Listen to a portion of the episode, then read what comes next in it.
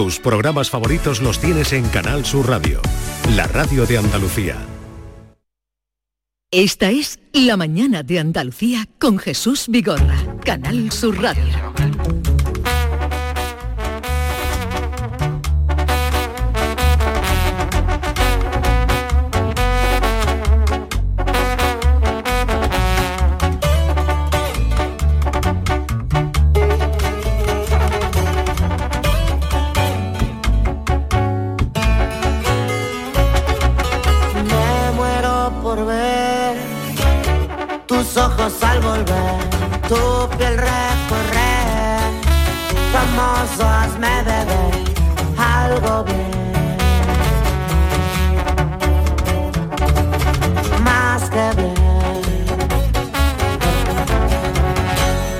10, 6 minutos de la mañana. David, esta música que me has puesto. Pues mira, viene muy al hilo de nuestro compañero y amigo Antonio Delgado, que viene de Indiana. Estamos escuchando a Becky G, que es norteamericana, de origen eh, mexicano. Bueno, ella se, ella se llama Rebeca María Gómez, aunque su nombre artístico es Becky G, que está muy de moda ahora en el mundo del corazón. De hecho, esta canción viene a recordar un poco la de Shakira porque su novio es un futbolista, Sebastián Jetgué, juega en el Dallas Club de Fútbol y parece ser que, que- que se trajo a un amante a Marbella, ¿no? Y, y la propia amante le mandó un mensaje a Becky G diciendo, mira, tu marido, tu novio, está aquí con una y con otra acostándose mientras tú estás tan tranquila. Y ella, pues, esta canción que está cantando con un mexicano que se llama Peso Pluma, viene un poco también a servir de despecho a lo que le ha ocurrido con el novio. Sí.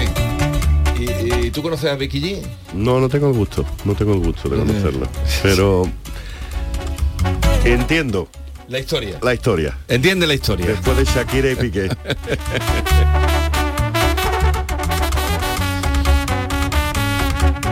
Nos hace hoy el honor de venirse un ratito con nosotros, eh, Antonio Delgado, que no sé, ¿a qué hora te recogiste anoche? Ayer me recogí a las 2 de la mañana, pero disfrutando, como te he dicho, comiéndome en las calles. Porque aunque uno lleva mucho tiempo fuera, a mí estar en Sevilla y en Semana Santa me da la vida. Y tener unos hijos que aunque no han vivido esto directamente, pero gracias a su madre y a mí, pues les encanta venir. Tengo dos hijos, el mayor es del Málaga, arma mía. Sí. El chico del Sevilla, arma mía, porque. Y, pero, no sé, una sensación de ellos, les encanta venir aquí. Por cierto, Antonio, que poca gente sabe que el lunes de madrugada llovió en Sevilla, que tú lo has puesto en tu Twitter. Sí, cayeron cuatro o cinco gotas, se vio... Hubo gente que me dijo que esto va a afectar. Digo, bueno, voy a poner por lo menos en Twitter diciendo llovina débil y cayeron pues esos cuatro o cinco gotas. Que no afectó, ¿no? A las cofradías. No afectó para No, no nada. afectó, no afectó. No afectó para No nada. afectó. Bien, eh, el Twitter de Antonio, digo, porque también lo pueden seguir por ahí, es arroba, le deletreo NLCLHC, NLCLHC, que era una fórmula, no sé qué, ¿no? Era- No, es, es, es el acrónimo de dos aceleradores de partículas. Cada uno tenemos nuestras pedras y yo tengo la de la física No, es tu- y la de las cofradías. Bueno, es tu, tu profesión, NLCLHC. Bien, eh, vamos a mm, irle pasando las preguntas que ustedes quieren hacerle, las que quieran. Un poco hemos empezado haciendo spoiler, porque ha dicho que de aquí a- al domingo no va a llover nada, pero luego viene otro tiempo y ahora ustedes pueden consultarle, decirle lo que quieran. 670 940 200, 670 940 200, lo que quieran, eh, la pregunta que quieran hacerle o el comentario a, nuestro Antonio Delgado que nos va a dar este ratito esta mañana y nosotros tan contentos de que venga a vernos cuando viene a España.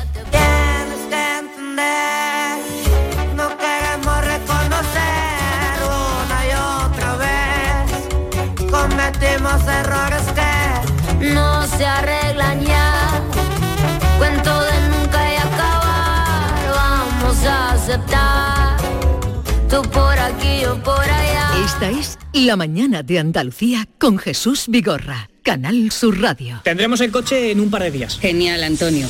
Bueno, ya sabes que confío en ti, vamos, como si fueras mi propio hijo. Bueno, y en Rubén, ese se llama Rubén, ¿no? Sí, Rubén. Pues los dos, es como si fuerais mis hijos. Madre no hay más que una. Claro que por 17 millones a lo mejor te sale alguna más. Ya está a la venta el cupón del Extra Día de la Madre de la 11. El 7 de mayo, 17 millones de euros. Extra Día de la Madre de la 11. Ahora cualquiera quiere ser madre. A todos los que jugáis a la 11, bien jugado. Juega responsablemente y solo si eres mayor de edad. Canal Sur Radio. Que bien te sientas, chiquilla, que bien te sienta. Qué bien te sienta tu traje de flamenca Aires de Feria. Sus nuevos diseños te van a enamorar. Lunares, colores y texturas, reflejos de nuestra tierra. Aires de Feria. Trajes de flamenca llenos de elegancia, sensualidad y creatividad. Aires de Feria. Enamorados de Andalucía. Traje de aire de feria gitana, que bien te sienta. Plaza de Toros de Sevilla, Empresa Pajés. Ya están aquí las tardes de toros en la maestranza y es el momento de conseguir tu entrada. Los mejores toros y toreros están en los carteles de Sevilla y no puedes perdértelo. Siente el privilegio de estar en tu plaza, porque Sevilla es la feria. Entradas ya a la venta en taquilla y en la web lamaestranza.es. Ven, vive la esencia. Patrocina Caja Rural del Sur. Seas de silla, de verlas todas, de sacar pasos, de hacer bolas de cera, de ir de mantilla, de saetas, de marchas, de bulla, de balcón, o sea cual sea tu hermandad, cuidemos juntos Sevilla. Lipasam, en Semana Santa, la hermandad de todos. Ayuntamiento de Sevilla. Hay veces que la tradición se escucha. Se huele. Se siente. Y se admira. Pero hay otras veces que la tradición se saborea. Aceite de oliva virgen extra 1881. El sabor de la tradición. Este año, de nuevo Canal Sur Radio. Vive la Semana Santa con tu emisora de Canal Sur Radio. En una semana llena de pasión y de radio. De devoción, emociones, recuerdo y fiesta.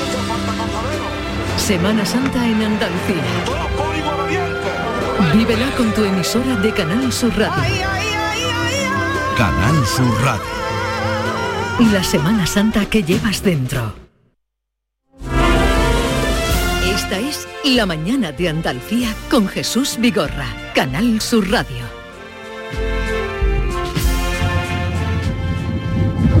Buenos días, Antonio.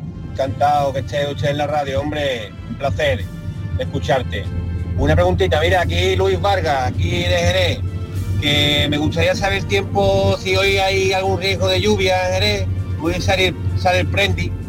El Prendi es Cristo de los gitanos, yo como buen gitano estaré allí con mi traje de chaqueta de smoking, perfectamente vestido. Y quiero saber si va a llover algo porque claro, tengo clareado el pelo y no me quiero mojar la cabeza. Antonio, ¿lleve algo? Escucho. No, no se preocupe. Y viva el Prendi. Y que viva el Prendi. ¿Qué, qué le puede decir? Pues que no, que no va a llover, que no va a llover. Que Viento, va a ¿no, llover. Antonio? Vientecito. Viento, eso sí. Eh, tenemos aviso naranja de por levante en el estrecho. Es que no puedo hablar tanto teniendo aquí la salve marinera. Y a tus plantas señoras a rodilla triana. Es que me ponéis unas cosas, me vais a hacer llorar, hijo. Y uno, y uno de la Macarena, pero le ponen esto aquí, viniendo de Indiana.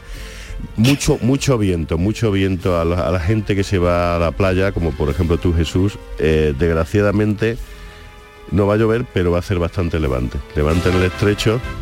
Vaya, vaya, vaya. Vamos, bien, bien. Antonio Nos vamos con Pasa la Virgen Macarena. Antonio, con el, vi- el viento, el viento puede afectar a que la candelería prenda, como ha pasado. Si no, eh, eh, un día malo para el tío de la caña. Va a ser estos dos días, va a ser un, dos días malos, porque va a costar encender los palios. Eh, te presento a Norma Guasaú, ¿lo conoces? Hola. No, no, pero ya, ya veo que es de Triana también por el acento, ¿verdad? Más o menos. Sí, de Triana porteña. Sí. Pero tú lo conocías, Antonio, de cuando vino el año pasado. No. No, Pues, es la primera pero vez has oído hablar de él. Obvio. Obvio, Sí, obvio. señor. Venga, eh, vamos a seguir escuchando preguntas que quieran hacerle Antonio, pero oye, ¿conoces tú la marcha al primer sonido? ¿Esta cuál es? Esperanza Macarena del maestro Morales. ¿Y la otra la, también la conociste? La teoría pasa, pasa la Virgen Macarena. Ponle, ponle otra.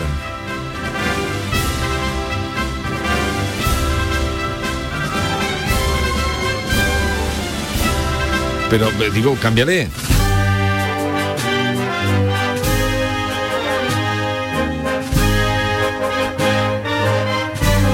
Cristo de los gitanos.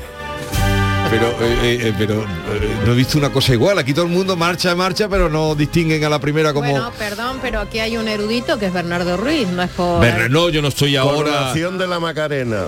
La mejor marcha dedicada a una coronación. Pero tú que oyes, marchas todo el año. Y mis compañeros me matan. Y tienes buen oído. ¿Y no le gusta esto a tus compañeros de Indiana? ¿No les dice nada? Bueno, pero tú, tú- es que no te enteraste, hace dos años, en mi- en la mitad de la pandemia, con un amigo mío que es el director de la cigarrera, me puse en contacto con él y con el director de la banda del instituto de mi hijo sí. y montaron una marcha de Semana Santa allí en una banda de un instituto con el Costanero del Soberano y lo puedes buscar en YouTube tiene 8.000 visitas porque es una banda de un instituto de Estados Unidos tocando una ¿Y, marcha y les Semana gustaba tocar? ¿Les emocionaba? Sí, de hecho, después de eso han montado a Amparito Roca, que es un paso doble. Ya, ya, ya. Venga, eh, ¿qué quieres, No, que voy a contar, mi cuñada es argentina, pero vi- nosotros vivimos en La Campana durante 8 o 9 años, eh, justo en la calle Tarifa, y pasaban y, fíjate dónde has acabado, Normita. No, bueno, ¿qué significa en, en Alcalá de los Panaderos? También pasan por la puerta Pero que a lo viviste, que voy. no, si a mí me pasó igual que a ti. Viviste en el cogollo, más Sí, cogollo co- no, se puede y- vivir. Vamos a ver, mi cuñada que es música, estudió música, ella sabía por los, por la, la hermandad que venía, decía los panaderos, porque escucha y, y decía el instrumento o algo que tenían de peculiaridad. Y no tenía ella, no tenía una formación capillita, pero a lo largo de los años había Me agudizado encanta, el oído. Me encanta, no, capillita. Me encanta. Capillita. Me encanta. Vale, eh, adelante. Buenos días, Antonio. Me alegro saludarte ahí en la emisora, ya que te escucho todos los años en el programa del llamador cuando te hacen tu quinario y tu novena, ¿vale? Quiero saber nada más si en la madrugada de- del jueves para el viernes, ya que yo voy a ver a mi Señor de Gran Poder verlo salir, aunque no lo veo, va a ser frío o no, ¿vale? Venga, gracias y un feliz fin de semana para todos. Sí, la madrugada va a ser fresca. 10-12 grados. Recomiendo a la gente que se lleve un abrigo gordo porque va a ser eh, bastante fresca. 10-12 grados. Pero ¿me hablas en toda Andalucía? No, o- no, en, en Sevilla, en Sevilla. En Sevilla, vale. Buenos días, soy Mar de Granada. Me gustaría preguntarle a este hombre mm, qué tiempo va a ser el 20 de mayo, eh, porque mi hija hace la comunión y la hago al aire libre. Entonces, pues para saber más o menos qué tiempo va a ser. Muchas gracias, un Hombre, saludo a tampoco paséis. El 20 de mayo... 20 de mayo. ¿Podría decir algo? Venga, Antonio, mójate. No, no. No, porque él es un hombre serio. No, vamos a ver. Quiero decir a todos nuestros oyentes que hace, intentar hacer una predicción a más de una semana es imposible, porque aunque uno diga, no, el, el 17 de agosto va a hacer calor. Bueno, va a hacer calor, pero si me preguntas si va a tormentar, no. Más allá de una semana vista, es imposible hacer una predicción seria. Pero cuando te consultan estas cosas más cerca, tú sueles contestar. Yo contesto a toda persona que me conteste, que me pregunte por Twitter, yo contesto. Y si no contesto por alguna razón, siempre digo que me repitan la pregunta, porque intento contestar a todo el mundo. Entonces esta señora de la comunión que te llame el Que te 13 de llame la mayo. semana, el Una 13 de semana mayo. antes. El 13 de mayo. Se lo consultas. Hola, buenos días. Mira, Antonio, te llamo desde la Redondela, Huelva. Aquí el domingo de Ramos tenemos, del domingo de Resurrección, perdón, tenemos una procesión muy, muy particular. Entonces quería saber cómo va a estar ese día, si va a estar muy caluroso. Bueno, ya tú me dices. Venga, un placer. como tú ninguna. Pues va a ser un día bastante caluroso. El domingo de resurrección va a ser un día bastante caluroso en Huelva, debido al levante. El levante hace que en el litoral gaditano, Huelva y en Sevilla suban las temperaturas y sin embargo en el litoral mediterráneo bajan las temperaturas. Pero la redondela, eh, ¿tú sabes dónde está? En Huelva. En el interior. Sí, y ya con eso te basta. Con eso me basta. Es que no te veo consultar nada, Antonio. Bueno, No- esta- es la costa, ¿eh? Más que en el interior. Bueno, pero... Está cerca de la costa. Buenos días, soy Rocío desde Algeciras. Entonces, aquí un levante fuertísimo. No, para tarde no bajará un poquito para que podamos salir tranquilamente en la procesión. No, no va a bajar. Al contrario, va a ir en aumento. El levante va a ir en aumento entre hoy y mañana. Desgraciadamente en Algeciras, en Tarifa, en Cádiz, el tío de la caña va a tener que pedir hora extra. Pero, pero ¿hasta dónde va a subir Qué pena. el levante? Ah. Eh, si, está, Bueno. si está en aviso naranja, es porque está de moderado a fuerte. Se va a despeinar Vigorra como No pero, vaya a hasta, la no, playa. pero hasta dónde llega? Hasta, dices, Algeciras, Tarifa Eh, y, y, todo Cádiz hasta, Sí, y- hasta Sanlúcar. y entrará en Málaga, no, Levante... Ah, no, no, no, no, me refiero, no, están en, en- en- están en amarillo desde, desde Almería, Granada y Málaga, hasta que toca Tarifa, que se pone en naranja. Tarifa y todo el litoral gaditano. Y ahora tenemos una dana. Es la que está causando el levante. Cuando la gente dice, a ver si viene un, un viento y se lleva la lluvia. No, es el viento el que trae la lluvia. La dana la que está, es la que está haciendo que tengamos este flujo de levante. Pero esta dana no va a traer lluvia, has dicho tú. Esta, esta, esta dana lo que va a traer el levante. Antonio, con el levante las cofradías deben tomar algún tipo de precaución. Lo digo por las velas, si están, una vez que están encendidas, porque el, el viento puede hacer que prenda alguna, algún ropaje, ¿no? De eso ya pasó el domingo de Ramos, desgraciadamente en Belén, Málaga, que ardió una imagen. Sí. Sí. La recomendación es que deben llevar un extintor cerca. Y luego, si la racha de levante fuerte, pues dependiendo de la ciudad, hay que tener cuidado con cornisas, con palmeras, con... Y el levante, dicen algunos, dura siete días, luego se puede quitar dos y luego viene otra racha. Eso es... No, dura lo que... Dura, dura lo que dura, o sea, eso de que, de que dura dos, tres, cinco... No, no hay, no hay nada fijo porque depende. Todos estos refranes que tenemos en el conocimiento popular no tienen nada de científico. Y dicen también, si hay levante en Huelva, imagínate Cádiz. Eso sí es verdad, eso sí es verdad. El levante, donde más fuerte está siempre, es, es desde Tarifa hasta San Fernando. Por eso, pero eso sí se puede explicar por la estructura de la de la de Cádiz, de la provincia de Cádiz. Seguimos escuchando a los oyentes. Buenos días. A ver, un saludo desde Aguilar de la Frontera. La pregunta del millón, ¿cuándo va a llover? A ver si usted sabe algo, porque esto es una ruina total lo que tenemos. Pues ya lo he dicho. Antes. un saludo. Ya me gustaría saber cuándo va a Y llover. os animo a venir a la Semana Santa de Aguilar de la Frontera, que es de interés turístico nacional, ¿vale? Ya me gustaría saber cuándo va a llover. No, la prima, marzo ha sido horrible y abril mucho me temo que no se ven lluvias de importancia. Y, y Anto- eh, nos estamos deser- desertizando, estamos africanizándonos, eh, haciéndonos desierto. Eso es una tendencia, eso ya no es meteorología, eso es climatología.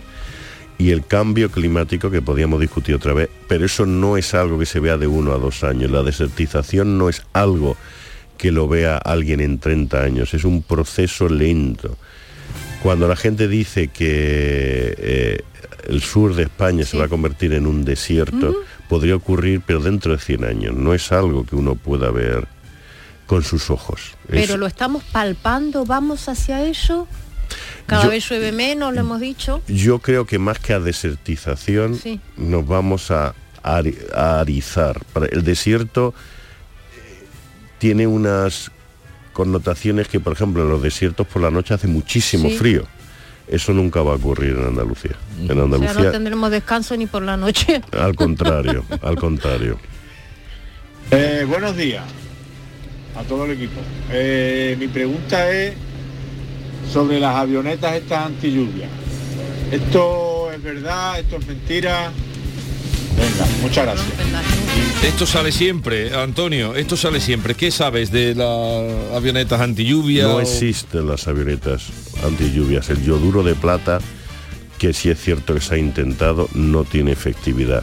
Las únicas avionetas que ha- se han usado a veces es para disolver el granizo. Eso sí se utilizan a veces cuando se sabe que puede caer granizo de tamaño grande cerca de árboles frutales. Sí se puede pulverizar, pero eso no para la lluvia. Eso lo que hace es que disuelve el granizo, pero no. Cuando la gente ve lo que se llama los chemtrain, que es como estas líneas perfectas que dicen, lo ven, eso jamás lo crea un avión. Claro que lo crea un avión. No existen avionetas anti lluvia. No hay aquí un contubernio para que no llueva, porque es que es contraproducente, contraproducente. Y dice, no, estos son los, los hosteleros que quieren que no llueva.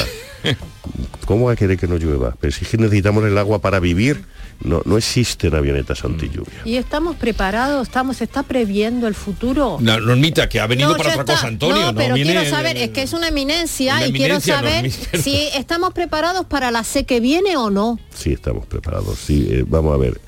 Que estamos los, los, los pantanos están bajos, pero hay suficiente reserva de agua. El problema, tenemos agua para consumo asegurado para consumo humano. El problema no es para consumo humano, el problema es para regadío.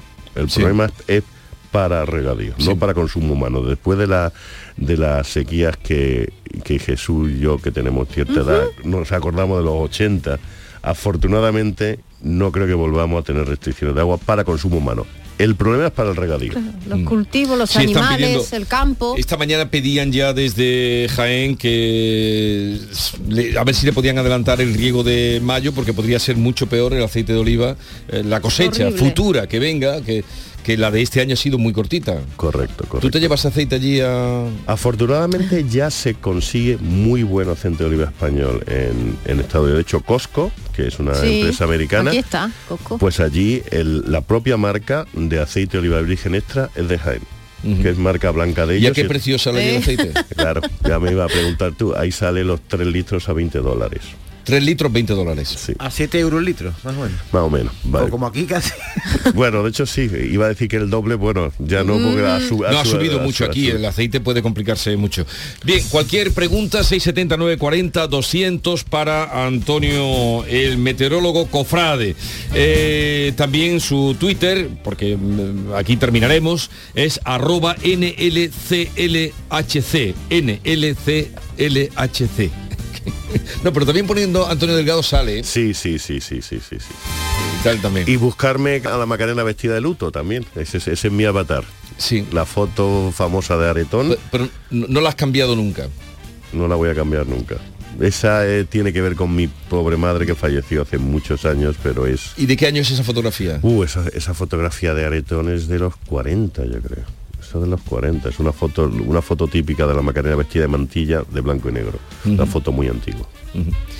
Hay fotos sorprendentes. Ahora que hay tantos. Lo escribió el otro día Javier Rubio, en ABC, no sé si conoce a Javier Rubio. Sí, sí. Que decía que ahora que hay eh, tantos medios técnicos, que en la fotografía se ve la, mm, la fuerza o la, o la capacidad que tiene la técnica, pero no el gusto por la composición o el, o el punto de vista. Sí, ha, ha cambiado. O sea, ¿Esta cuál es? Pasa la Virgen Macarena. Gamel la Serna. Eh, yo creo que la fotografía antigua siempre... Se sabe todas las marchas. La fotografía antigua siempre va a tener algo distinto a la fotografía nueva. Lo que hacemos con el ordenador es maravilloso.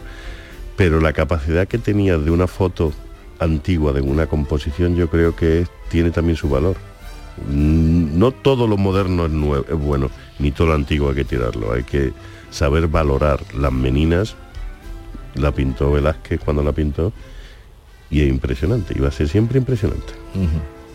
Oye, ¿y eh, tú eres, has estudiado música también o no? No, lo que pasa es que tengo buen oído. Tengo buen oído. Y pero- teniendo buen oído, ¿por qué no has...? eh, porque uno no tiene tiempo para todo. No has tocado la guitarra ni nada. Nada, pero por ejemplo, mis hijos, a diferencia de aquí en, en- en Estados Unidos, en la educación pública se pone mucho énfasis en la música y mi hijo mayor toca la trompeta y mi hijo pequeño el Ah.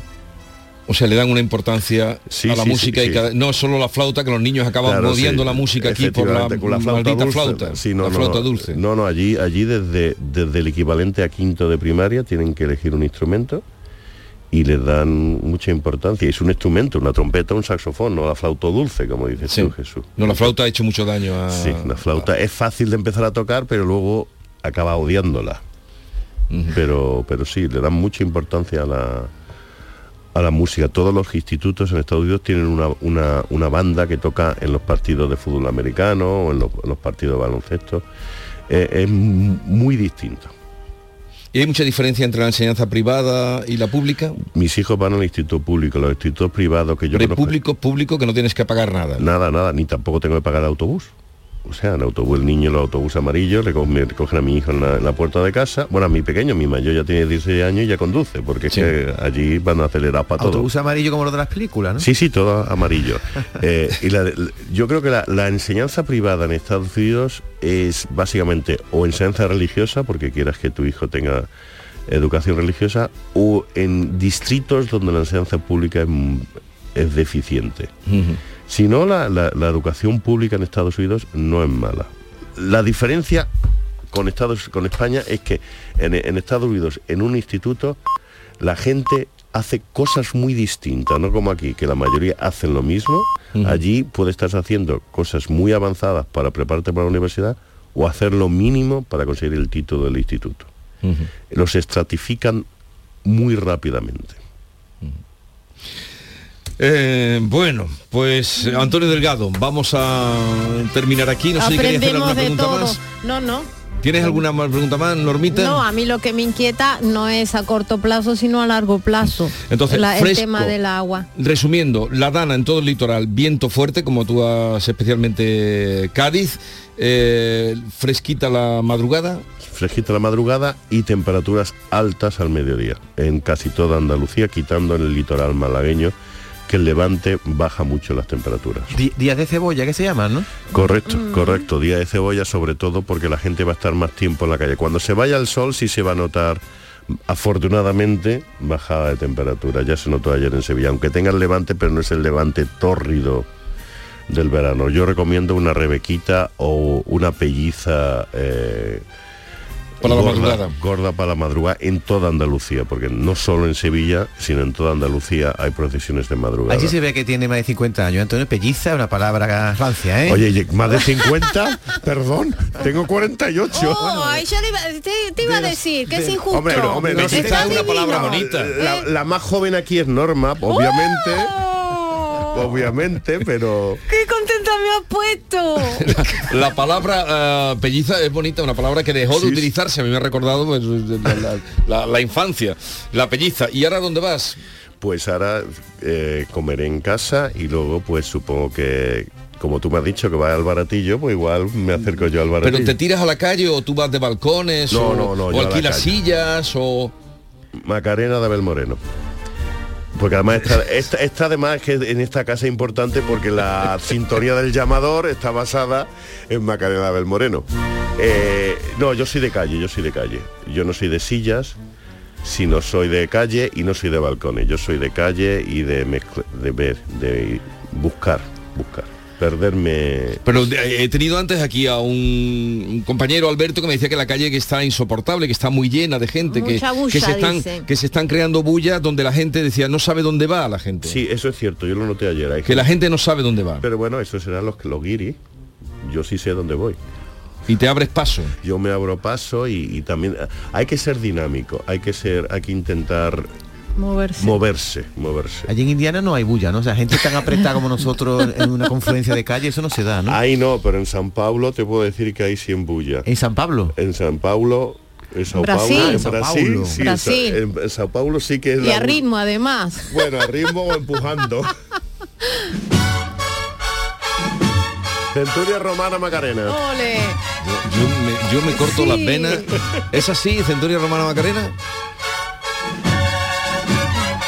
Pero tú para saber todas las marchas que, que- que te va poniendo Javier Reyes, esto tú, tú qué oyes durante el año. Marchas de Semana Santa y a veces partido de fútbol. Pero si te lo ponen en el trabajo en auriculares, ¿no? Tus compañeros americanos no aguantan eso, ¿no? O sea, No, no, no, auriculares ¿Y tu no. mujer te acompaña en esto? Mi mujer es cofrade, lo que pasa es que es malagueña, con lo cual tenemos aquí una... Un tira y afloje, un tira y ¿no? afloja. O sea, de hecho, mi mujer por primera vez conoció el martes santo malagueño. Es más, sevillano ayer, porque ya no había... no, Ah. la primera vez que estaba un martes ¿Y santo qué, aquí. qué- qué estuviste con, eh, cómo se llama, la, la Candelaria? Sí, estuve, estuve con la Candelaria, vimos la bofetada, vino- vimos los estudiantes. Pero y tú eres hombre de trono, ¿no? Yo he salido hombre de trono el, el lunes en, cuál? ya, en la pasión de Málaga. Lo bautizaron ya en Málaga. Eh, lo bautizaron. Antonio, ha sido un placer, como siempre, hablar contigo de todo, de, de, la lluvia, del aire, de la dana, de la música, de las universidades americanas. Si quieren consultarle, ya saben, es arroba NLCLHC. El Jesús. Como no cojan un boli, o pongan, Antonio Delgado. Norma, coger. ¿Tú ya? A ver, vamos a ver, Norma, que somos porteños. ¿Cómo que coger? Ah, eh, ¿Esto que ocurre aquí? Un truco para saber el tuit de Antonio. ¿No lo coge? ¿Lo has cogido? Pues ve, no ¿Qué manera de coger? No, no devalúes que él es un profesor no, de, un nivel, no devalúes que me son... las letras No lo coge, lo has cogido, para que la gente coja un poco las letras, Antonio. Eh, sos eh, pelotudo. Ah, eh, ah, que, lo pase muy bien y cuando vengas por Sevilla, aquí te esperamos. Un placer, como siempre. Muchas gracias. En un momento estamos con otro físico, eh, Manuel Lozano Leiva, que vamos a hablar de cosas muy interesantes como el por qué la Semana Santa cambia de días. Es una fiesta variable. Ahora se lo vamos a contar.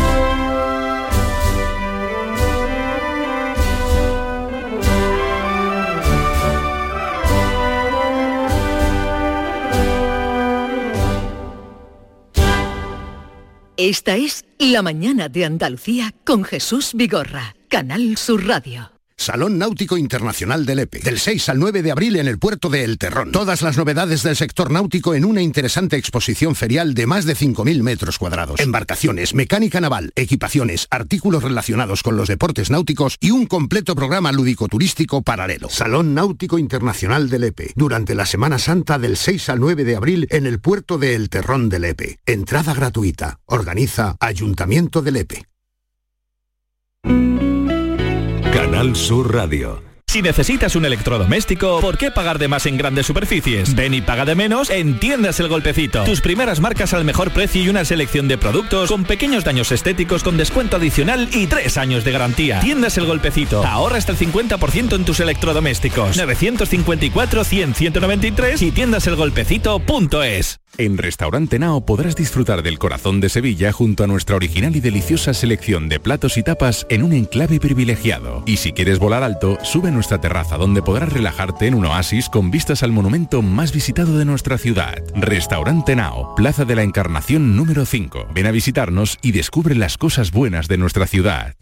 Seas de silla de verlas todas, de sacar pasos, de hacer bolas de cera, de ir de mantilla, de saetas, de marchas, de bulla, de balcón, o sea cual sea tu hermandad, cuidemos juntos Sevilla.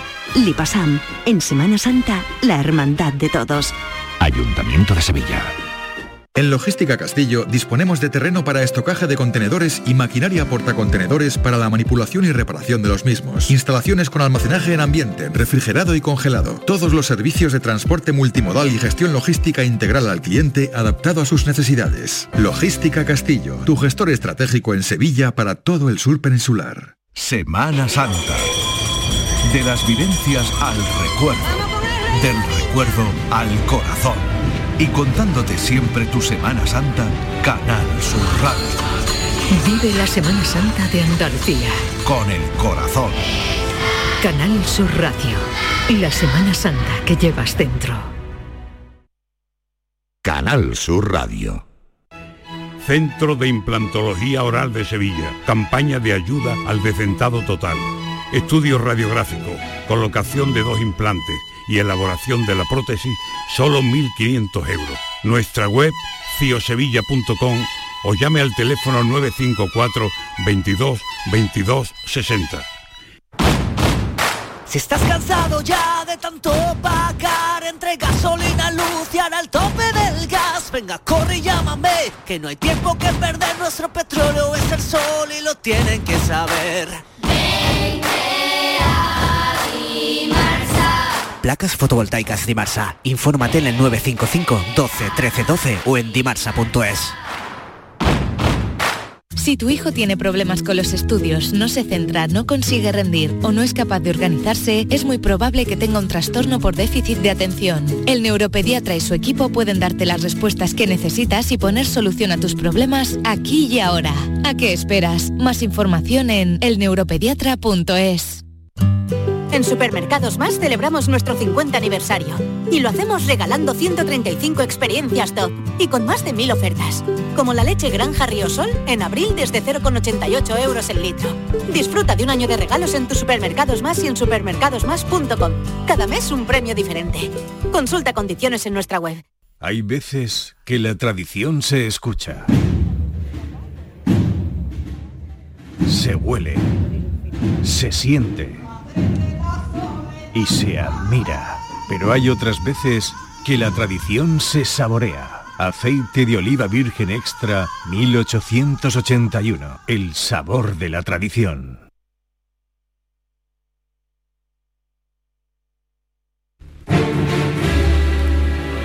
Esta es La Mañana de Andalucía con Jesús Vigorra, Canal Sur Radio.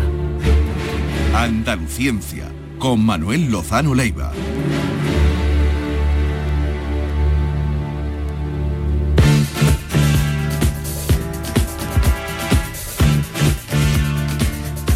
Manuel Lozano Leiva, buenos días. Hola, ¿qué tal? Buenos días. Ah, ¿Qué tal Buenos estás? días. Bien, bien, bien. Lamentando otra vez más lo despejado que está el tiempo. ¿no? Ay, señor, señor, no hay, no hay, no hay. De un físico vamos a Sí. otro físico hoy porque hemos has tenido ocasión de saludar a Antonio Delgado. no, es- tenemos historia común eh, por su directora de tesis, que amiga mía y otros amigos hemos estado hablando que eran comunes. Ajá.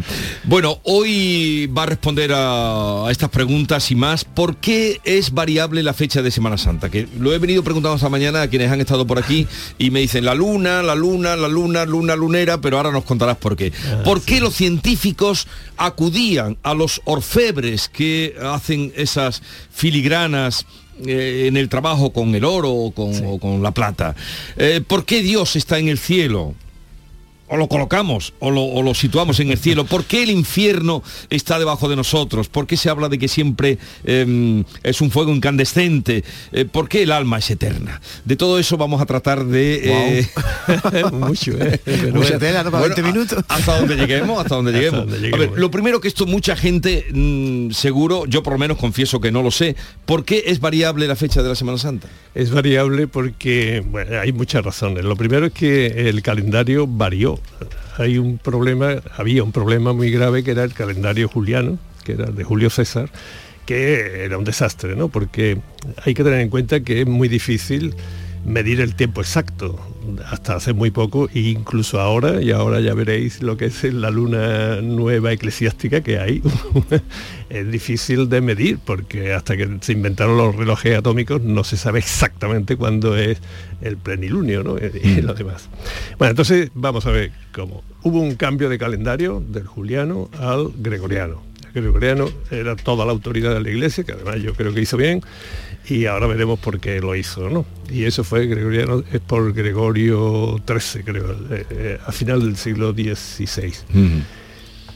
Entonces se trató de ajustar y de racionalizar eso, pero desde el punto de vista de la iglesia. Entonces yo lo que quisiera es hoy mm, explicar cómo la ciencia, sabéis que la ciencia y la religión siempre han estado un poco enfrentadas. un poco líneas paralelas. A- ahora se han hecho paralelas, antes eran frontales Sí, ¿no? sí, el sí. enfrentamiento. Afortunadamente esto ya. eh, pero ha, ha habido históricamente colaboraciones. ¿eh? Y entonces me gustaría explicar por lo menos dos. ¿no? Una de la ciencia de la iglesia. Gregorio y toda la iglesia quiso hacer. Sabéis que las fechas eh, eh, son inventadas. Por ejemplo, el 25, la única fija que hay es el 25 de diciembre, que Sí. se declaró, porque eso no tiene base histórica objetiva, se declaró que fue el día del nacimiento de Jesús y punto. ¿no? Y está bien porque si no, se- algún día hay que poner, ¿no? En cambio, las demás eh, fechas, el Papa y toda la Iglesia lo que quería era que eh, definir una como esa. La única que hay fija es esa, el 25 de diciembre. Y hacerla en función de un día eh, toda la liturgia eclesiástica dependiendo de ese día. Y se eligió, por las razones que tuviera la Iglesia, da igual, el día de la resurrección de, de Cristo. Y ahora había que decidir qué día resucitó. Cristo, que era el domingo de resurrección o domingo de Pascua. Esa es la otra fecha que quería. Pero era muy difícil hacerla fija. Además, porque podía coincidir, y esto era un problema, que ahí acudieron los astrónomos y los científicos, podía coincidir con la Pascua judía. Y eso era bastante delicado. ¿eh? La Pascua judía, sabéis que fue definida cuando eh, Moisés atravesó el Mar Rojo, que se abrió para llevar toda la tribu de Israel a Israel desde Egipto. ¿no? Bien, entonces lo que se echó mano a los, a los científicos, a los astrónomos, la iglesia hizo bien para ver cómo se podía hacer un calendario mucho más exacto que el juliano. Entonces, ¿qué, qué es lo que ocurrió? Pues que se echó mano, y esto normalmente la historia no lo dice así, pero la- el primer calendario en ese sentido que se hizo, se hizo en la Universidad de Salamanca, y además utilizando las tablas alfonsíes, o sea, o alfonsinas que se llaman también, de Alfonso X el Sabio. ¿no? Lo que pasa es que después esto se reelaboró bastante, y todavía sigue teniendo problemas este calendario. Entonces el decreto, por decreto, porque sí, ¿eh? porque de otra forma no hay de hacerlo Sí. desde el punto de vista porque no hay base histórica de fechas objetivas. Se decidió que el, domingo de Pascua, domingo de resurrección, iba a ser simplemente el siguiente plenilunio después del equinoccio. ¿Qué es el equinoccio? Equinoccio significa igual duración de la noche y el día.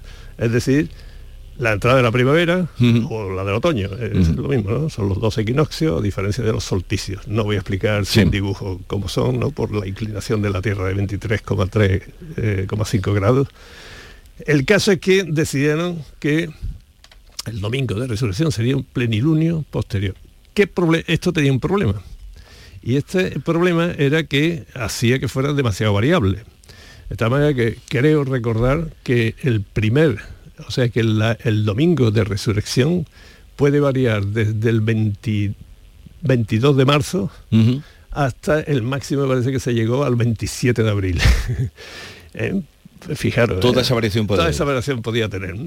¿Por qué? Pues muy sencillo. Si el 21 hay luna llena y, y, y el siguiente domingo es el lunes, o sea, es el día siguiente, pues es lo más cercano que hay al 21, que es el 22. El problema es que, como todo el mundo sabe, eh, ni siquiera la primavera lo- lo- los equinoccios son a una fecha fija. Algunas veces entra la primavera Sí, incluso el 22, sí, incluso el 20, el 21, 21, se- según se qué mueve entre hora. 20, 21. De todas maneras, antes del 21 de marzo nunca puede ser la Semana Santa, por tanto, ¿no? No, no, pero el, eh, el caso límite fue el 22, que ahí tiene una fecha, ¿eh? que fue tal fecha, o sea, que es una cosa histórica muy casual, muy casual, ¿no? Así que el margen que hay es de ese. Y el domingo de Ramos desde una semana antes.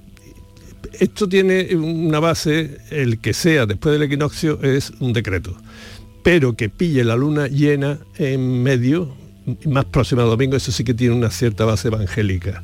Por lo visto, cuando, cuando la crucifixión y todo el martirio aquel de los en el Gólgota, pues ese, ese día parece que había luna llena, que está, eso sí que está eh, acreditado, creo que no en todos los evangelios, pero en algunos sí que se cita.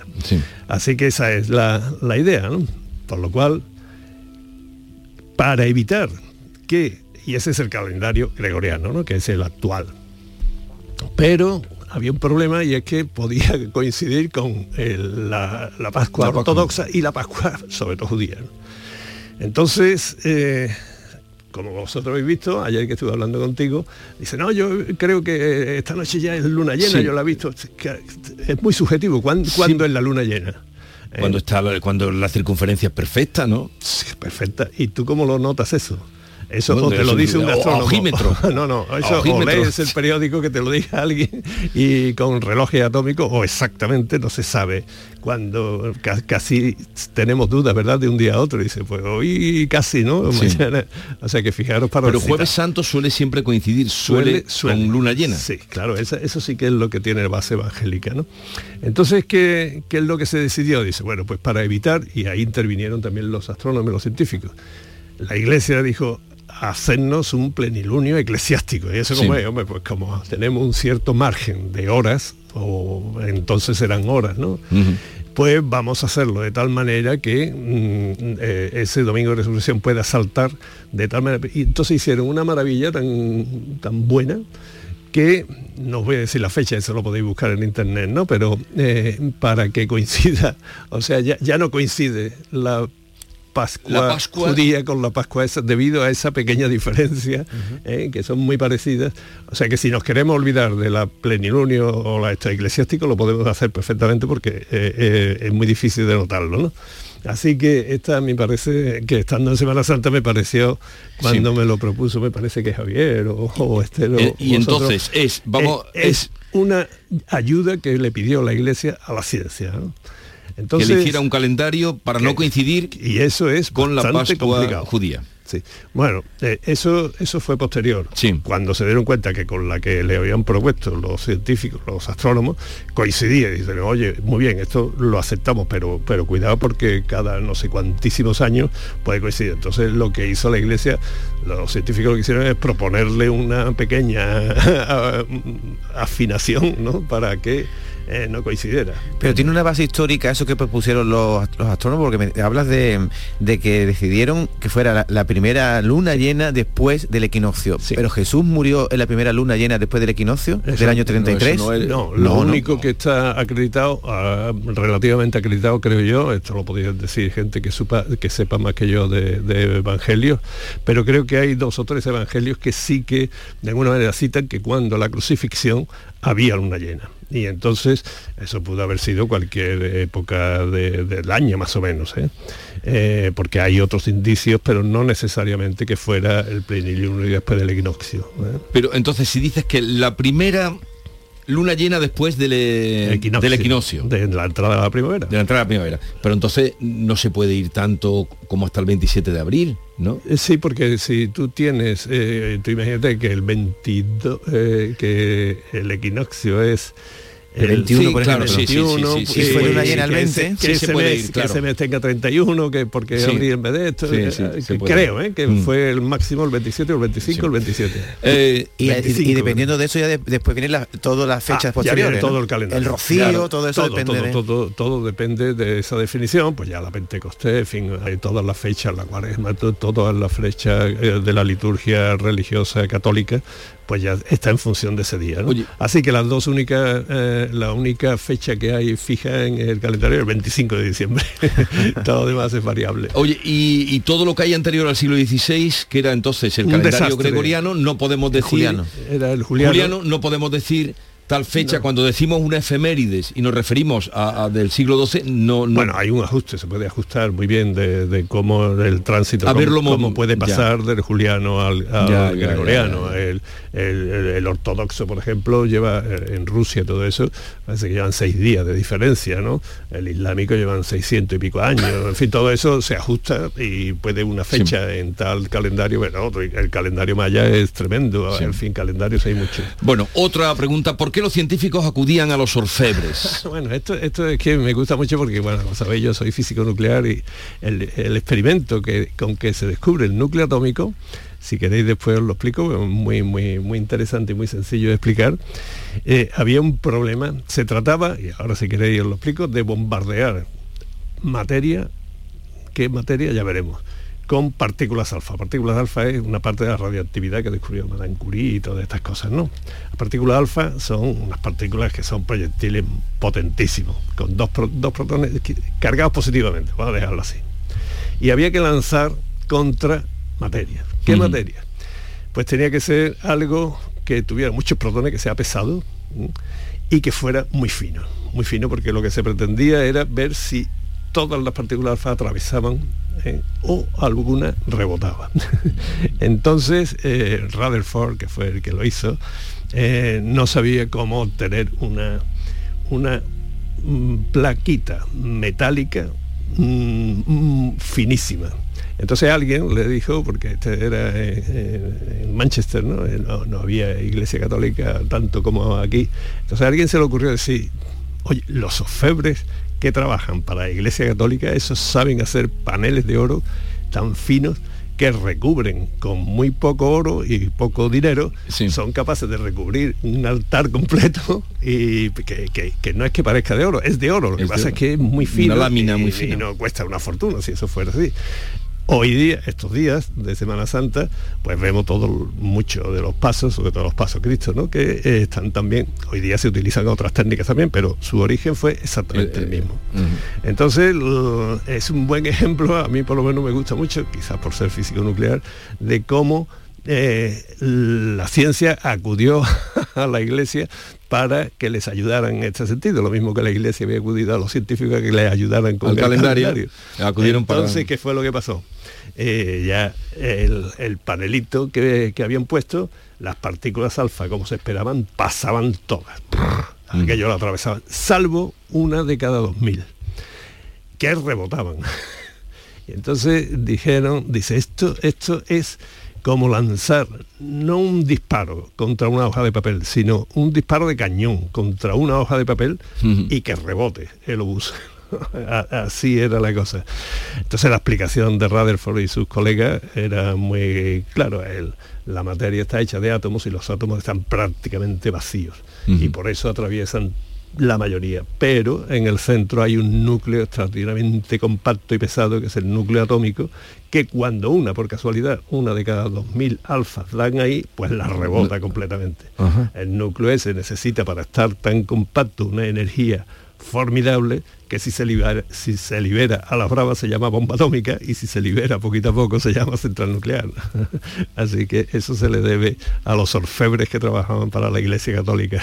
Madre mía. Es interesante, ¿no? En fin, sí, desde luego mucho, mucho. No sé. ¿Y, y, y por qué Dios está en el cielo? Ah, bueno, yo eh, una de las cosas que eh, normalmente cuando se piensa que científico es no religioso o antirreligioso, esto, pues sí, vamos, hay encuestas por ahí que eh, no voy a decir los porcentajes enormes de los científicos que no, que no son creyentes, ¿no? Pero ya eso se ha solucionado por parte de la iglesia y los científicos en decir, mira, eh, cada uno a lo suyo, ¿no? Un respeto. Pero sí que a mí lo que me gusta es, yo soy de- del bando de, de la mayoría, ¿no? Pero a mí lo que sí me hace gracia es ver eh, la religión, por supuesto, cuando se mete en detalle, pues científicamente no, no se mantiene ninguno. Pero a nivel de intuiciones es formidable. La- por ejemplo, sí, sí, la intuición que tuvieron, la, la Sagrada Escritura, esta, el Antiguo Testamento, hay que pensar que me parece que es del siglo VIII antes de Cristo, así, ¿no?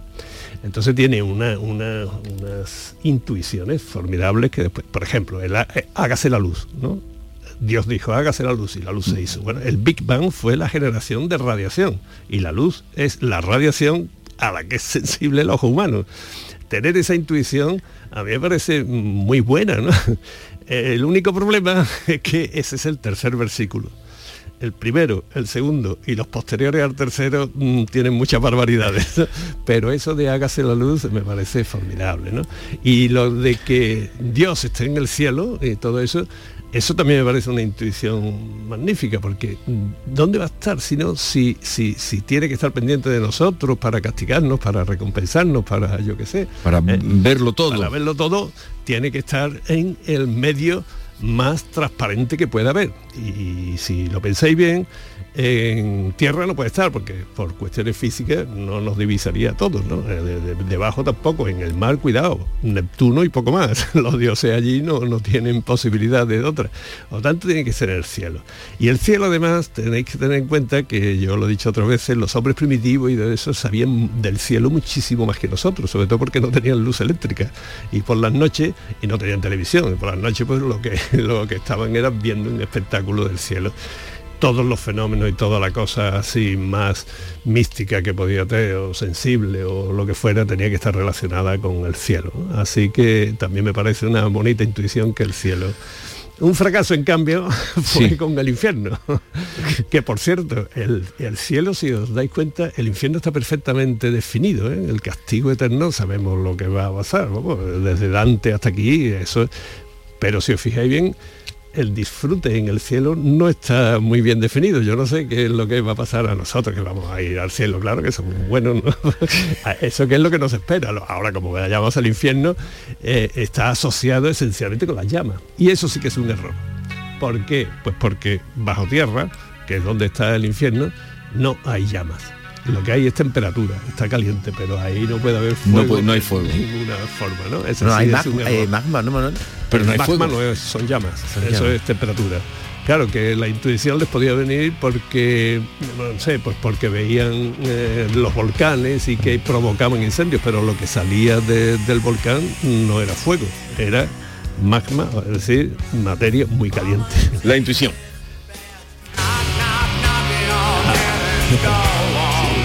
Nos ha puesto esta versión que a mí me parece fantástica, ¿no? La llamada al cielo.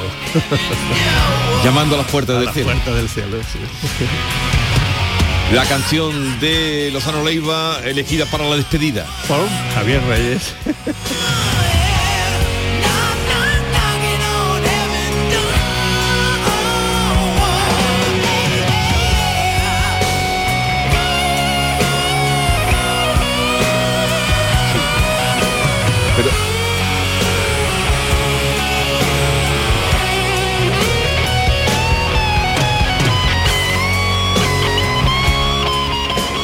Pues nos vamos. Eh, bueno, nos vamos a llegar a las 11 de la mañana. Se van los oyentes de eh, Canal Sur Radio Sevilla, los que por la, el dial de Sevilla eh, se van ya a la Semana Santa que empieza hoy más temprano, a las retransmisiones de nuestros compañeros del llamador y nosotros seguimos.